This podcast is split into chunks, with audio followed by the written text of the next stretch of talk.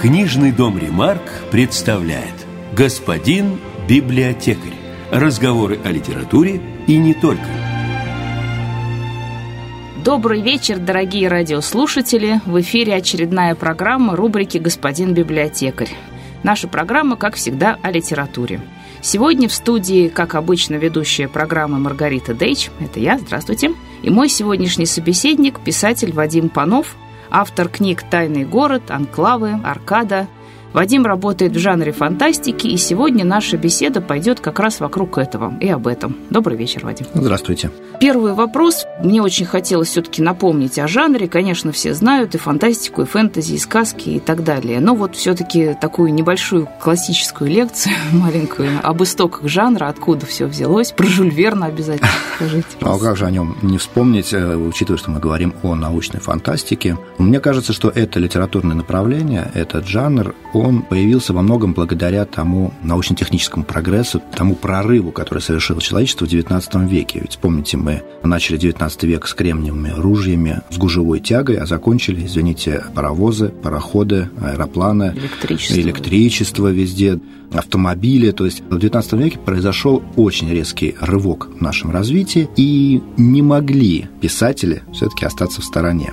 И именно в XIX веке появился такой вот именно ярко выраженный самостоятельный жанр, самостоятельное направление в литературе, как фантастика. И первым, конечно, самым известным автором в этом направлении был Жюль Верн, который мало того, что увлекательно писал, прекрасно создавал образы, которые до сих пор не тускнеют и до сих пор вызывают интерес у читателей, он при этом еще ухитрился предсказать целый ряд каких-то научных достижений, научных открытий. Это и подводные лодки, большие подводные лодки на электрической тяге. И в том числе, кстати, полет на Луну, ну, правда, естественно, у него это было достаточно тоже просто, но, с другой стороны, уже посерьезнее, чем у Михайловна который просто на ядре туда долетел. То есть можно сказать, что именно Жюль Верн стал таким предтечей научной фантастики, то есть человеком, который надолго определил законы жанра. И то есть непонятно, кто кого питал. Ученые литераторов, писателей или наоборот, или писатели фантазировали, а ученые у них уже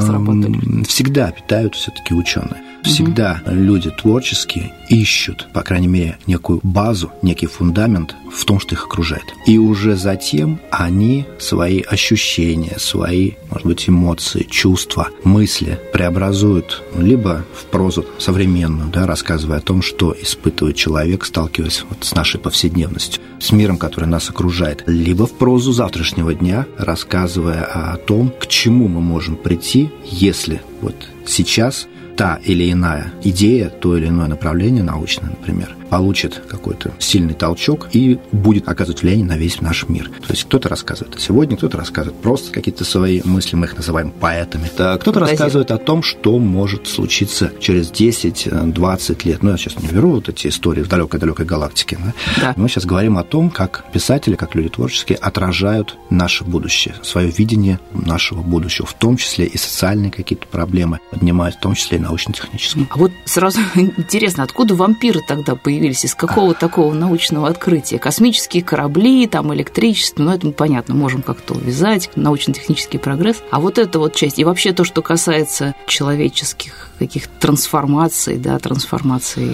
внутренних, физических, это что такое? Ну, смотрите, ну, это немножко разное. все таки вампиры, упыри, кровососы. Да, да это же из древних, Они, древних, древних сказок. Да, а, да, это, это... И мы сейчас, я думаю, мы не определим, что там было в основе. То есть, может быть, это действительно была некая условная секта людей, которые там приносили в жертву своих ну, врагов, ну, да. пили их кровь. кровь. Да? Ну, Либо до сих это, пор такое есть, ну, да, кстати, где-то. Безусловно. Угу. То есть я же говорю, что всегда даже самые сказки, то, что нам кажется там волшебством и вообще детская история, они могут опираться на что-то реальное. И вполне возможно, что это была просто страшилка. А может быть, там действительно жили какие-то люди, которые... Ну, не люди, конечно, не люди. которые боялись солнечного света и пили у нас кровь. Мы mm-hmm. сейчас об этом не узнаем. Но вампиры, я думаю, появились в литературе, кстати, примерно, да, тогда же в конце XIX века, вполне возможно, по двум причинам. Во-первых, как именно противовес вот этому развитию научному, когда вот эти грандиозные фабрики с массой рабочих, вот эти дымящиеся трубы, вот эти громадные танки, цепелины, они же поражали людей, которые привыкли ехать неспешно на пролетке и долго-долго смотреть на реку, на угу. вдоль реки.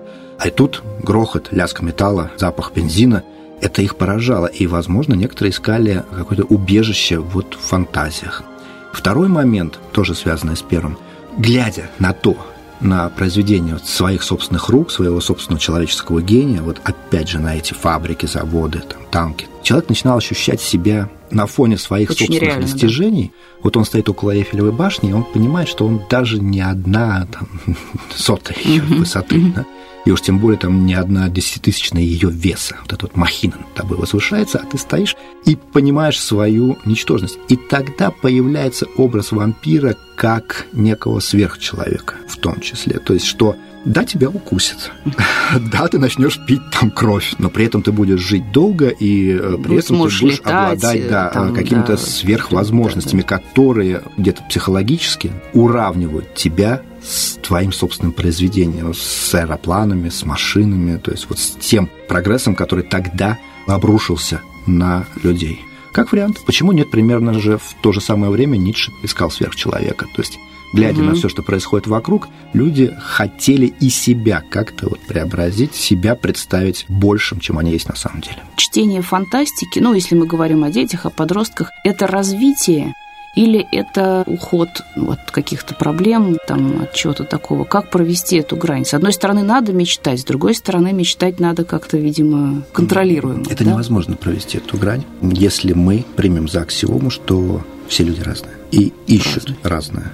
То есть вот если мы с этим согласимся, если мы возьмем это за аксиому, за главный принцип, да, свободы каждой личности и то, что у каждого человека есть какие-то свои интересы. Тогда мы поймем, что контролировать это, во-первых, нельзя, во-вторых, бессмысленно. Это, знаете, как у англичан есть замечательная поговорка Трубка дает возможность умному человеку подумать, прежде чем что-то ответить, а дураку подержать что-то во рту. Угу. Вот. Один и тот же предмет, но разное совершенно использование. И то же самое здесь. Я знаю случаи, когда увлечение фантастикой, фэнтези, то есть вот этими книгами о нереальном, угу. действительно уводило людей из э, действительности. Я знаю случаи, когда увлечение фантастикой, фэнтези, то есть чем-то нереальным, превращало людей в хороших бизнесменов. Да. Там конкретно попуч, конечно, посмотрите, люди, которые работают, например, в индустрии игр, это очень большая индустрия. Огромная. С, да, с огромными да. оборотами. Они почти все читают. Это читающие люди принципе, есть масса политиков и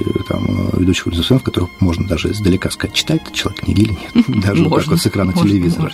Отличие просто очевидно. Плюс к этому, если вернуться к научной именно фантастике, то это известная история, известный факт, когда Китай в свое время начал развивать именно направление научной фантастики, вкладывать большие деньги и в поддержку авторов, там, в создание конкурсов творческих для авторов, в проведение конвентов, то есть там, где люди могли делиться опытом и в том числе числе слушать лекции уже таких известных писателей, в том числе зарубежных. У них спросили, зачем? Расскажите. Да, зачем это все нужно? Американец спросил. Да, американец спросил, и китайцы ответили, у нас прекрасная промышленность, у нас хорошее образование. Тем талантливым ребятам, которым не хватает нашего образования, мы им оплачиваем образование в Европе, в Америке, в ваших лучших как бы, учебных mm-hmm. заведениях. Но мы все равно заметили, что в основном мы копируем. То есть мы идем за mm-hmm. вами, несмотря на наши усилия. Начали изучать вопрос. То есть там серьезно подходят к будущему своей страны, они начали изучать вопрос, почему так происходит. Чем отличается китайский подросток, потом юноша, потом там, студент-инженер, угу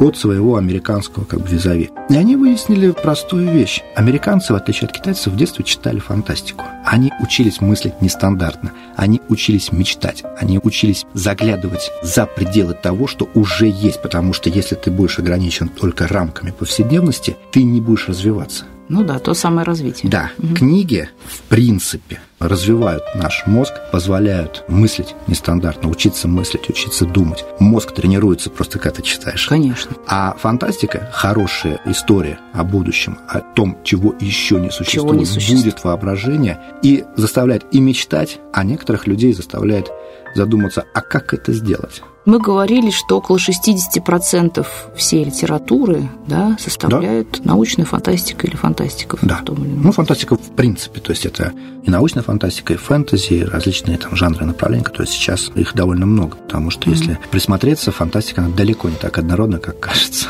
Да, вот. сейчас появилось. Огромное количество направлений там и... А вот скажите два слова, да, мы хотели. И парапанк, ну, стимпанк это называется, это когда фантазируют на тему общества, примерно там конец 19 начало 20 века, uh-huh. там, дизель-панк, это когда берут за основу общества примерно 30-х годов, ну, 20-го столетия. Есть целый огромный пласт так называемых попаданцев. Это когда вот наши, а, да, да, наши современники неким образом оказываются в прошлом, в той или иной развилке. Как мы все прекрасно помним, Янки при дворе короля Артура, да, и вот теперь угу, это все угу. происходит. Есть огромный пласт так называемой альтернативной истории, но для этого нужна хорошая подготовка научная, историческая, когда автор берет угу. некую развилку, грубо говоря, не знаю, там, убийство царской семьи, ну, допустим, им удалось бежать неким образом, угу. там уже придумывается. К чему это могло привести? Угу. То есть вот эти вот разные такие какой была бы наша история, если бы. То есть кто-то этим очень сильно увлекается. Есть целое направление литр ПГ, но это такое очень популярное сейчас во всем мире. Это когда человек попадает в компьютерную игру.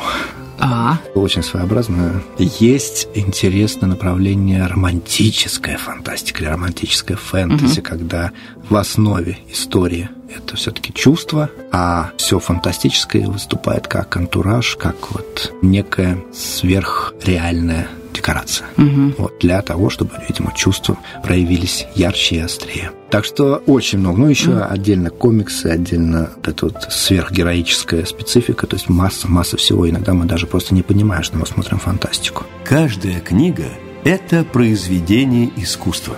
Этому правилу вот уже 15 лет следует книжный дом «Ремарк».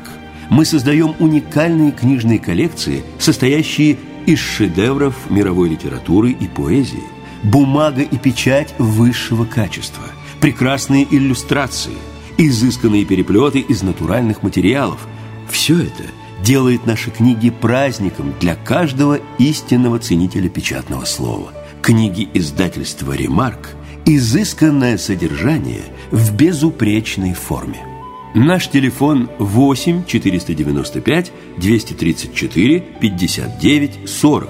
8 495 234 59 40. Напоминаем вам, дорогие радиослушатели, что в эфире очередная программа рубрики «Господин библиотекарь» о книгах и литературе. В студии ведущая программы Маргарита Дейч и мой сегодняшний визави – писатель-фантаст Вадим Панов фантасты всех времен и народов, вот скажите, кого вы считаете таковыми, ну и современные, кого интересно читать? Жюль Верн – это начало, это имеет смысл прочитать хотя бы для того, чтобы в следующий раз, когда выйдет следующая экранизация Жюля Верна угу. в Голливуде, чтобы понимать, о чем идет речь заранее и быть к этому готовым. Уэллс, Герберт Уэллс, прекрасная его романы «Машина времени», которая, ну, в том числе «Войну миров» я даже упоминать не буду, они, по-моему, не знают только глухонемой. «Машина времени», она интересна тем, что он, описывая далекое будущее, скорее всего, действительно угадал, и, возможно, наше далекое будущее именно таким и будет. Разделение на Элоев и Морлоков. Ну, это все вспоминают. А Оруэлл не оттуда ли? Оруэлл – это чуть-чуть другое, и вот 1984 – это скорее недалекое будущее, это наше настоящее, когда мы имеем полноценную цифровой мир, в котором очень легко черное сделать белым. Причем, как показали события последних лет, вообще на невероятном уровне. То есть, когда переформатируются целые пласты исторические. Беляев, у него небольшие романы, скорее новеллы, и голова профессора Довеля, и человек-амфибия, да там можно да прям можно все, все, да, все. перечислять. То есть эти вот истории о победе разума человеческого, который, опять же, половина из них уже, по-моему, в принципе осуществилась угу. по крайней мере, с пересадкой головы там, по-моему, кто-то активно работал. Ну, уже близки, да, я и думаю. близки, а учитывая, что какие работы сейчас ведутся по расшифровке генома и по, ну, можно сказать, наверное, трансформации человека, да, угу. я думаю, что мы до человека-амфибии уже, уже увидим, угу. как вариант. Я тоже так думаю. И Толстой, а элита гиперболота инженера Гарина, ну, да. Ефремов, вот эта глыба совершенно невозможная. Он, конечно, видел будущее несколько по-своему, как тогда было. То есть тогда была просто другая страна, и будущее у той страны было не таким, каким оно в итоге получится. Но это очень интересно, его взгляд, его видение обручев, кстати, земля да. Плутония, прекрасные да. романы. Да западные, западные, западные там просто плеяда. Вот это послевоенное золотой фонд. Это и Азимов, и Брэдбери, и Шекли, и Гаррисон, и там просто вот так берешь, перечисляешь, и они все, их читать и читать. Mm-hmm. Вот, потому что когда ты читаешь вот этих американцев того времени, заражаешься вот этим оптимизмом, вот этой верой в то, что да, все получится Ну, ты сейчас, да, у нас только что закончилась эта война, вся мировая бойня. Ну, отлично, мы выжили, так посмотри, мы через 20 лет полетим в космос. Какая Луна? Марс уже будет наш, мы же можем. Вот это вот совершенно запредельный уровень уверенности, угу. самоуверенности в хорошем смысле слова и, в принципе, веры в человеческий гений, из них просто вот сквозит. А потом началось как-то все стало чуть темнее, темнее. Сначала появился, точнее, не появился, а возродился этот интерес к фэнтези благодаря тому, что вот книга «Властелин колец» стала знаменитой, очень угу. известной, и как-то, видимо, наука наскучила, стали смотреть туда. Потом появился киберпанк, это уже злые корпорации, угу. это уже наше будущее стало темнеть. И как-то сейчас, если мы посмотрим на образ будущего, который предлагается и в литературе, и в кино, он скорее со знаком минус. Романтизация зла, ну такая. А вот, здесь уже э, даже не романтизация, здесь уже чуть другой ли, взгляд. Да, здесь уже чуть ли не откровенно говорят, да, будет разделение на гетто, да. Ну, это же нормально, логично. То есть, если строить мир не равноправия, а с каким-то определенным цензом, да, то есть там мир капитализма – это имущественный ценз. Понятно, что в какой-то момент люди, у которых этот ценз самый высокий, они будут отделяться от тех, кто угу. этот ценз просто не достиг. И, соответственно, да, будет где-то. И так, если мы посмотрим современные там, фильмы и книги, то это скорее говорит, да, а что хотите? Сказка закончилась. Это да, скорее список. хорошо. То есть человеку дают модель да, ну, в кино, в книге это... побыть там и принять решение. Нет, скорее это уже, как сказать, механизм принятия. Не то, чтобы принять решение, а принять это будущее и не рыпаться. Угу. Потому что говорит, а варианты какие? Ну, тогда есть... это политика. А если да. это... Нет, а что? Это логика, логическое развитие. То есть, как мы говорили только угу. что об Уэлсе, то есть рано или поздно его модель разделения на две большие страты, она может сработать, может появиться. Это логика развития общества, угу. которое нас окружает. Повнимательнее да. надо быть к будущему, вот. к себе надо быть повнимательнее. И, да, заканчивая, так сказать, об иностранных, вот сейчас угу. любимейший мой вообще автор иностранный – это Нил Стивенсон. Это автор таких грандиозных томов. Я все время шутил, что благодаря Стивенсону я наконец-то вернулся к большим романам. Когда у вас 700-страничный кирпич такой, и ты в него ныряешь, и так, не-не-не, подождите, подождите, подождите, потом, потом, потом, потом, потом. И так, раз, последнюю страничку переворачиваешь, опаньки. А что так мало-то? А дальше? А еще? А еще? Да, замечательный автор. Он не медийный, то есть он, в отличие там, от того же Геймана, его практически не экранизируют, не снимают. Не то, что практически, а просто по-моему, ни одной экранизации Стивенсона нет, но это книги. То есть это вот то, что нужно читать. И литература, и сюжет. Да, да, да. Mm-hmm. То есть это большие сложные романы, от которых человек, любящий читать, получает удовольствие. А наши? Скорее Булычев, автор. Но он все-таки больше такой направлен на подростковый. Угу. Он очень был светлым, добрым человеком. И его книги, они, вот, знаете, тот самый случай, когда книги, они скорее вот является продолжением автора. Ну, часто же бывает так, что мы читаем книги, потом встречаем автора. Другой человек. Вежливо улыбаемся, там, да, у нас все классно, фотографируемся. А потом, ну, что-то как-то вот по книгам-то я о нем был другого мнения. Угу. Это нормально, потому что, естественно, меня тоже постоянно обвиняют, там, написал книгу о том, что как раз исторический стимпанк, то есть вот это общество на грани между феодализмом и капитализмом. То есть вот то, что где-то вот у нас конец 19 начало 20 века идет вот стремительное развитие капитализма и земельная аристократия, которая вот как-то пытается соответствовать. Написал от лица аристократов, о, все, монархист наш чувак. Вот. Потом пишу о том, что там общество с левыми да, идеями. О, все, какой же, ты же практически коммунист. Я истории рассказываю. То есть у меня в одной книге есть и там условные монархисты, условные коммунисты, и условные там либералы, то есть все, да, то есть я их показываю разными. Вот посмотрите, вот так вот они, без гротеска, просто как есть. А у меня просто бывает так, что вырезают прям цитаты из персонажа и вкладывают их в мои уста. Нет, я понимаю, что я это написал. Это говорил не я, это говорил персонаж которого есть четкая история в рамках книги, четкая позиция и четкая как бы его. Ну, просто очень хотят живьем посмотреть да, такого. Ну, да, ну хотя бы да. писатель пусть будет им. Вот. Одним другим. И поэтому Булычев, он, конечно, вот, по крайней мере, ну, я его не очень хорошо знал, прям не дружили с семьями, но mm-hmm. вот, сколько мне повезло с ним общаться, то вот он вот такой вот автор, да, вот автор Алисы. В 90-х был вал... Зарубежный. Вал, да, зарубежной литературы, потому что рухнул железный занавес, угу. рухнула вот эта вот система ограничения на переводы, угу. начали переводить вообще все что угодно. Очень много интересного приехало, то, что закрывалось, но в основном, конечно, приехало как в том самом законе Старджона, 90% всего абсолютно ерунда. Но зато на фоне вот когда мы наелись, ну, я тогда был читателем, остальных 90%, вернулся интерес к нашим и появились Василий Васильевич Головачев, Юрий Никитин, вот тогда как раз уже начал приходить вот Сергей Лукьяненко, Ник Перумов. И у нас был довольно большой промежуток времени, лет, наверное, 15, ну, по нынешнему времени много, да, когда хорошо. читали в основном наших. Все было можно, все полки там ломились от любого иностранного автора, а читали наших, потому что это было интереснее это не только в фантастике, мы вот говорили с авторами, с литературоведами, действительно такое, то есть... Был период. Когда уже посмотрели, насмотрелись на это, да. заняло 5-8 лет примерно. Да. Вот, да. проанализировали, переключились на свое родное. Было бы неплохо, чтобы это продолжалось, но как-то вот все-таки для того, чтобы продолжали читать, продолжали mm-hmm. интересоваться чем-то своим, нужно обновление, нужны новые идеи, нужны новые темы либо вечные темы, ну, понятно, что темы все вечные, но поданные по-новому. А вот с этим у нас проблема, потому что вот у меня есть знакомая, она живет в Париже, и часто ходит в книжные магазины. Она потрясающе недавно написала статью, она журналист. Статья на ее собственном опыте. Она говорит, я пришла в магазин книжный, ну, как обычно, комната с русской литературой, самой разной, и стоит француз, растерянно, там вдоль полок ходит, и он завсегдатый. И он подходит к продавщице, вежливо говорит, скажите, пожалуйста, а у вас есть вот современная русская литература, только без ГУЛАГа и какого-нибудь там вот коррупции? Ну, вот, и продавщица посмотрела задумчиво, сказала, знаете, ну, возьмите Чехова. Это вот катастрофа, на самом деле, когда люди, которые хотят изучать mm-hmm. нашу литературу, и им просто нечего читать потому что они уже все прочитали. Чеховых нет. Нет, наоборот, Чехова он уже читал. Ну, то есть Чехов есть, да. а новых Чеховых, да, Достоевских как-то... Они уже наелись вот этой перестройкой, которая у нас продолжается. Им это не интересно.